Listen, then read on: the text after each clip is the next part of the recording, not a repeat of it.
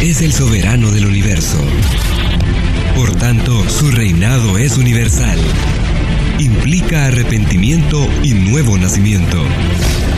Es justicia, libertad, autoridad, gracia. Mateo 6:10 Venga tu reino, hágase tu voluntad en la tierra, así como en el cielo. Tu reino en nosotros. Escuchemos el mensaje de hoy con el pastor Javier Torres, quien es pastor principal de Iglesia Hermosa Rosa de Sarón, IRSAD. Tu reino en nosotros. Efesios capítulo 2 versículos 8 y 9. Pues por la bondad de Dios han recibido ustedes la salvación por medio de la fe. No es esto algo que ustedes mismos hayan conseguido, sino que es un don de Dios no es el resultado de las propias acciones, de modo que nadie puede gloriarse de nada. Este es un precioso trozo teológico acerca de la gratitud de la salvación. El apóstol Pablo inicia su exposición recordándonos que antes de creer en Cristo estábamos expuestos al justo castigo del Padre. Igual que todos los demás, pues vivíamos en otro tiempo, siguiendo nuestros malos deseos, y cumpliendo los caprichos de nuestra naturaleza pecadora y de nuestros pensamientos. El pecado alejó al ser humano de Dios, rompió la relación que existía entre ambos. Pero el Padre, por su infinita gracia y su amor eterno, tomó la iniciativa de reconciliarnos con Él y la humanidad a través de Cristo. Por gracia, es decir, por un don que el ser humano no merece el Padre envió a su único Hijo a morir en la cruz, para que todo el que en Él cree no se pierda, sino que sea salvo. Esta salvación es obra exclusiva del Padre. El ser humano no la merece ni la puede comprar o ganar. Por eso el apóstol Pablo afirma, pues por la bondad de Dios han recibido ustedes la salvación por medio de la fe. No es esto algo que ustedes mismos hayan conseguido, sino que es un don de Dios. No es el resultado de las propias acciones, de modo que nadie puede gloriarse de nada.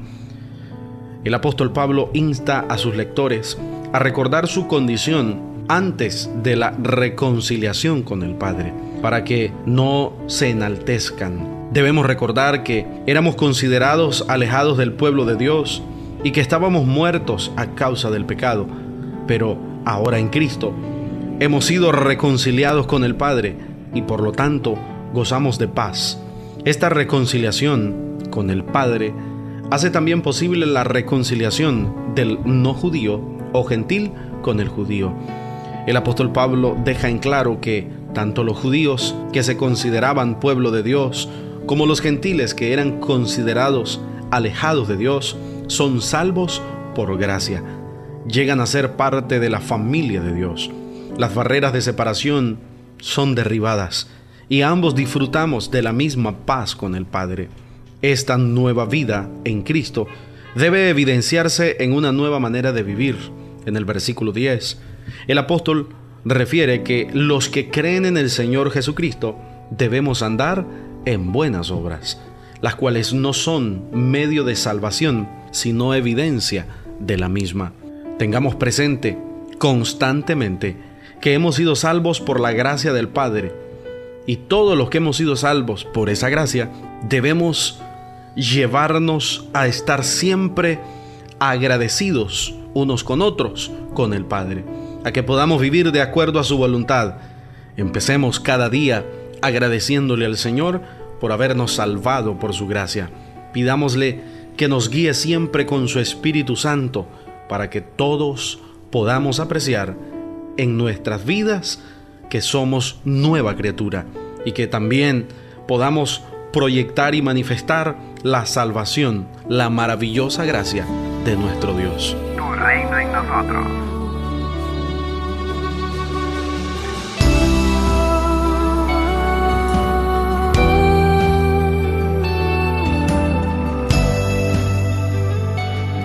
IRSAD, transformando vidas.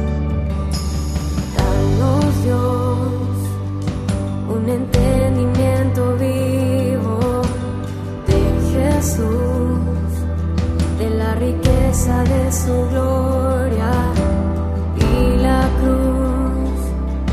Ilumina nuestros ojos.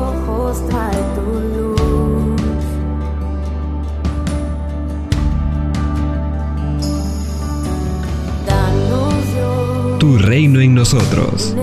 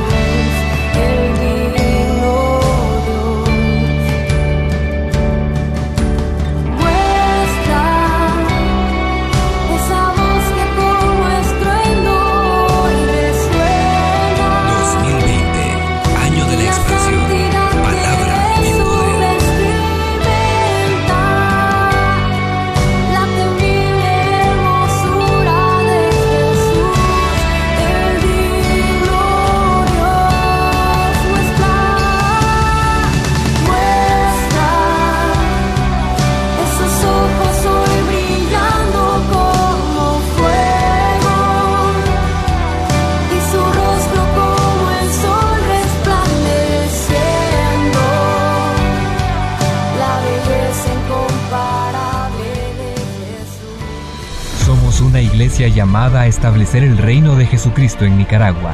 Nuestra misión es predicar las buenas nuevas de salvación a toda persona, evangelizando, discipulando y enviando para que sirva en el reino de Jesucristo. IRSA, transformando vidas. Tu reino en nosotros. Cuando Jesús habla de las relaciones humanas, Jesús contesta una pregunta que se le hizo y es la siguiente.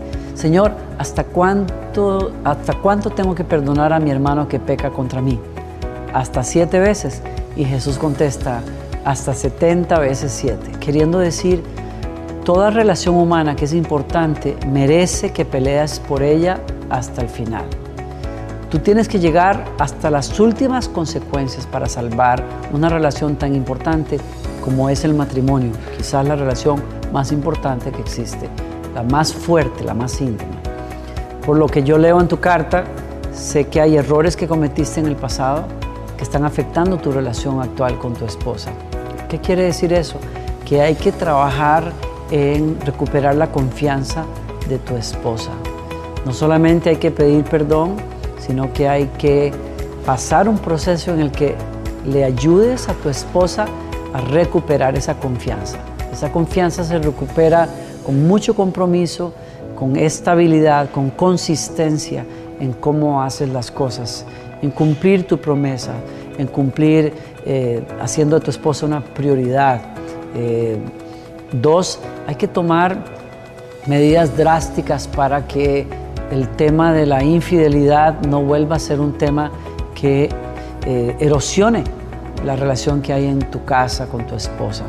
Tercero, hay que buscar ayuda en este momento. Eh, pelear por el matrimonio significa que si uno tiene que buscar eh, ayuda profesional, uno lo haga. Si eh, una explosión de enojo y de frustración te ha causado que tu esposa esté herida, desconfiada, hay cosas que se pueden hacer. Hay consejeros que te pueden ayudar para manejar mejor tu frustración, para lidiar con la ira y con esas cosas que estás sintiendo. Quizás tu esposa necesite hablar con una persona. Lo que estoy diciendo en esencia es hasta 70 veces 7.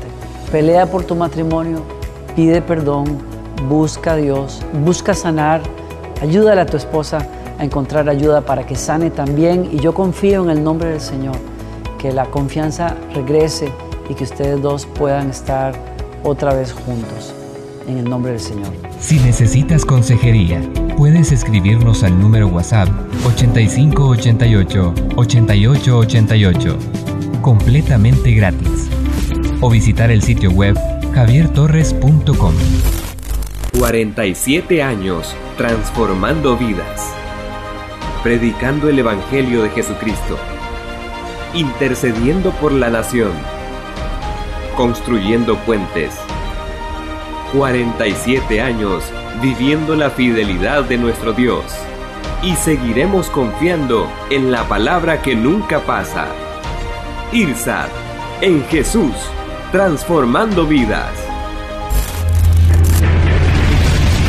Dios es el soberano del universo. Por tanto, su reinado es universal. Implica arrepentimiento y nuevo nacimiento.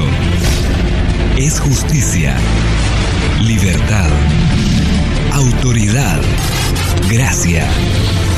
Mateo 6:10 Venga tu reino, hágase tu voluntad en la tierra, así como en el cielo. Tu reino en nosotros. Tu reino en nosotros es una producción de Iglesia Hermosa Rosa de Sarón.